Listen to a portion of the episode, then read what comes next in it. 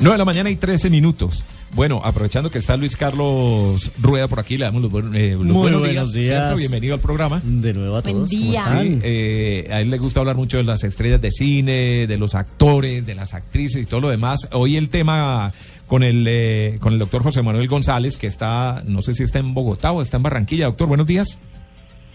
Buenos días, estoy en Barranquilla gozando del puente festivo con un calorcito sabroso. ¿Cómo está la cosa ahí en Bogotá? Muy ¿Está bien en? Bogotá.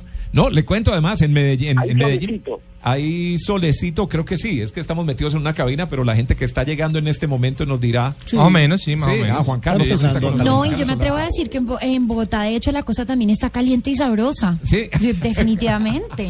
Bueno, en Medellín hoy día, en Medellín no, en Itagüí, el Día Mundial de la Pereza. Imagínense cómo, cómo están pasando de bueno. Pero decía que Luis Carlos eh, nos habla de estrellas y hoy el tema es eh, la adicción al sexo. Uno inmediatamente se remite a Michael Douglas. Michael Douglas, el esposo de Catherine Zeta Jones, que reveló que y confesó que él era adicto al sexo, pero además le atribuyó el, el cáncer que tuvo en la garganta al sexo oral.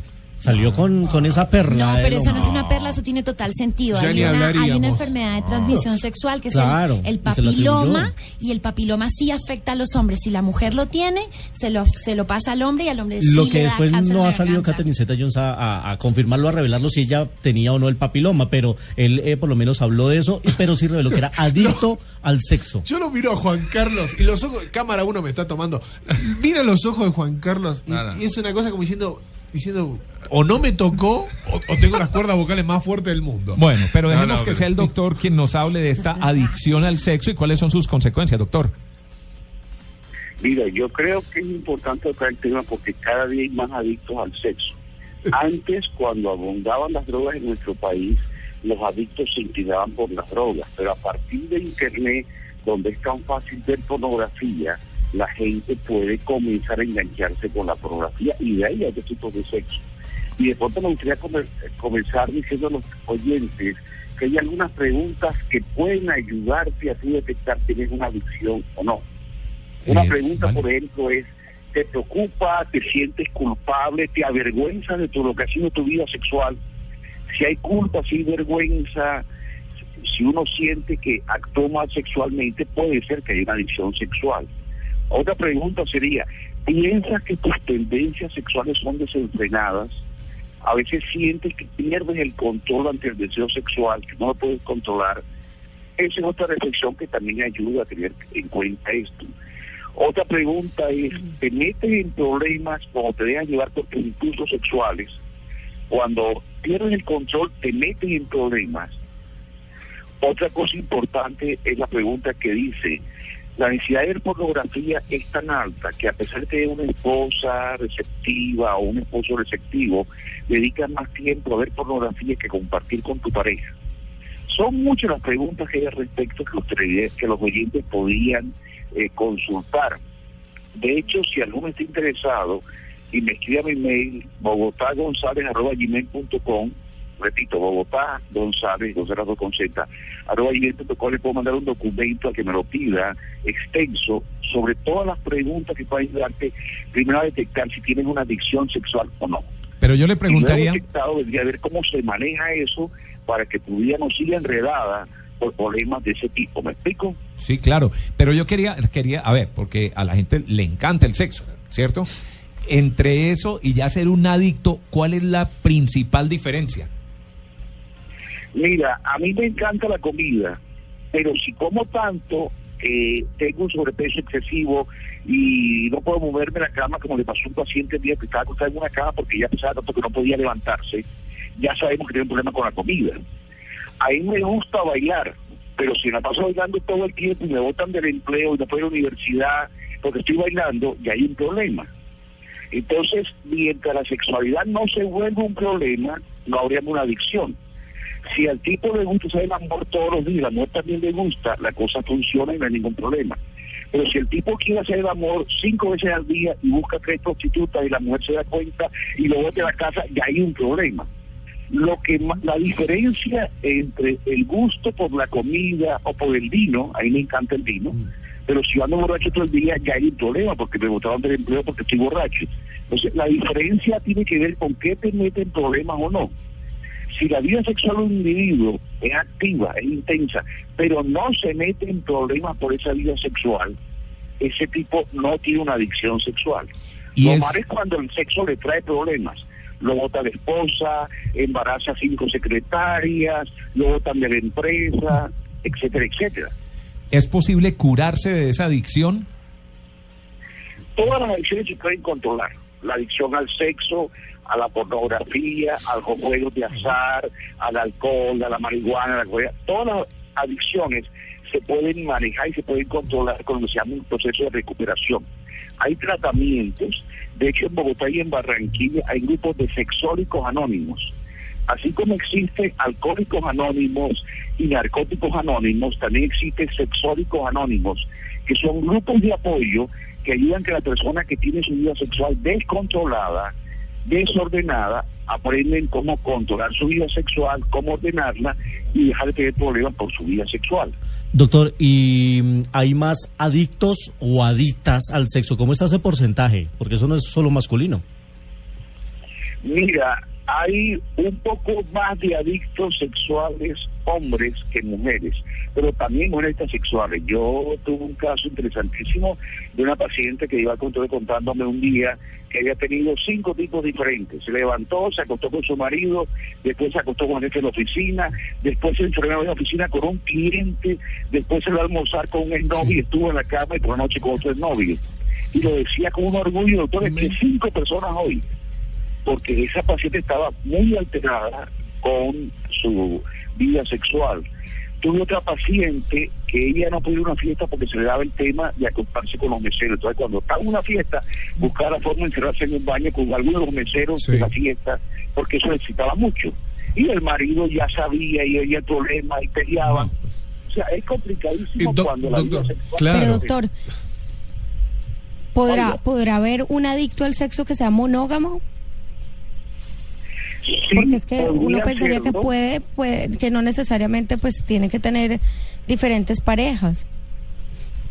Sí, podría hacerlo, pero no es común, porque generalmente no encuentra la pareja que esté como él obsesionado por la sexualidad. Y lo que generalmente ocurre es que el adicto sexual tiene su pareja estable, tiene una vida sexual, entre comillas, normal, pero sin que la pareja sepa, frecuenta prostitutas dos, tres veces a la semana, frecuenta pornografía y se masturba dos, tres veces a la semana, y entonces con la mujer está en la semana tres veces, pero estuvo con ocho o diez actividades sexuales diferentes. Y sí. cuando lo descubren, se arma el lío. La mujer lo bota la casa, hay problemas, y es cuando el tipo toma conciencia de que tiene una adicción sexual. Lo llevo del otro lado, doctor, y me, me sacó la, la- la pregunta Amalia para, para que, y, y obviamente agradecerle eh, eh, ese detalle a esa pregunta. Lo llevo al otro lado del mostrador. Una persona soltera, libre, Ajá. no tiene a nadie, no tiene a nadie en su espacio, no tiene a nadie en su corazón y hace el amor, tiene sexo con quien quiera. ¿Es adicto? No. Ajá. ¿Es adicto? No. Esa persona puede tener una vida sexual muy activa y puede ser que no tenga problemas porque no tiene cónyuges matrimoniales. Pero había que preguntarse cuando esa persona puede tener tanta actividad sexual que ya interfiere con su trabajo Ah, o interfiere con su salud, por ejemplo.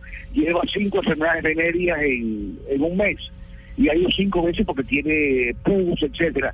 Entonces, no solamente puede haber problemas con el cónyuge, puede haber problemas laborales, problemas de tiempo o problemas físicos, problemas de infecciones. Pero lo importante es que un soltero activo sexualmente que no tenga problemas de sexualidad no sería considerado un adicto sexual. El Claro. tipo tiene una vida actual eh, sexual intensa, pero nada más. Cuando comienza el problema es que sabemos que hay, una adicción, como con la comida. Si el tipo come y no pasa nada, y come bastante y le gusta comer, no hay ningún problema. Claro. Pero cuando ya comienza a haber sobrepeso, comienza a tener principios de infarto, puede tener el colesterol alto, ya nos damos cuenta de que está abusando de la comida. También abusar del sexo se nota porque la persona se mete en problemas. Yo acabo de ver un ejecutivo, alto ejecutivo muy importante, que tenía una vida sexual normal con su señor y no pasaba nada. Pero ya lo han votado de tres empresas porque se le da por tener sexo con secretaria, no sé qué. Hasta que un día pan se metió con una persona importante de la empresa y perdió el empleo, un empleo muy bueno.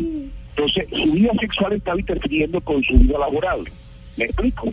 Clarísimo, Creo clarísimo, que, ahí, Virginia. creo que ahí Diego se estaba refiriendo a, a la promiscuidad y me parece bien interesante rescatar que se comenzó a revisar la definición de promiscuidad porque se está considerando que al llamar a alguien promiscuo se le está cargando de moralismos que no vienen al caso. Entonces me pregunto, ¿eso para la ciencia qué? O sea, eh, si, la, si no se le puede decir promiscuo a una persona que realmente sea tremendamente eh, sexualmente activo porque está cargado de moral, la, la, la ciencia ahí, ¿cómo toma eso? Mira, yo creo que es importante desde el de vista de la ciencia que la gente puede tomar buenas decisiones sexuales o malas decisiones sexuales. Cuando un individuo decide tener una novia solamente o salir con dos amigas diferentes y tener sexo con ella, esa decisión sexual no puede ser tildada de negativa, igual que un individuo que decide todas las semanas tener una pareja sexual diferente. Y además, esta gente que tiene varias parejas sexuales generalmente no usa ningún tipo de protección, pues son personas aventureras que les gusta el peligro.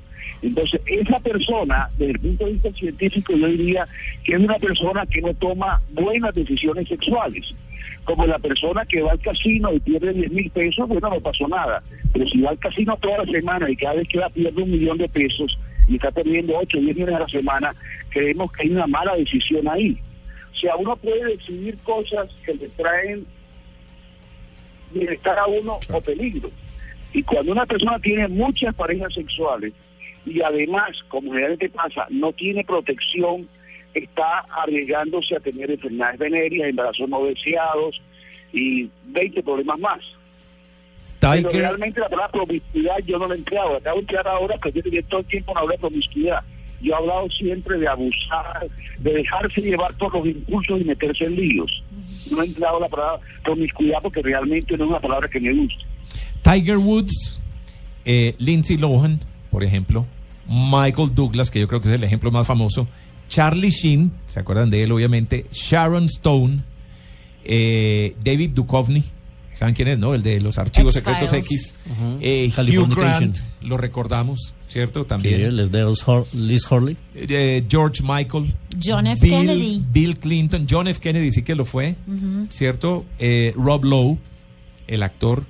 Pedro Almodóvar, inclusive Kanye West, el cantante. Ay, pero es que acá ni no le creamos nada. David Carradine, bueno, tantos artistas y tantas celebridades que han sufrido Pues de a este David mal. Carradine se le fue la mano, justamente. fue, lo las prácticas locas. esto es que si alguno de los oyentes siente que su vida sexual le trae problemas, que se está dejando llevar en una forma impetuosa por sexualizar este problemas, hay soluciones. Y de hecho hay una que es gratuita que se llama Sexóricos Anónimos.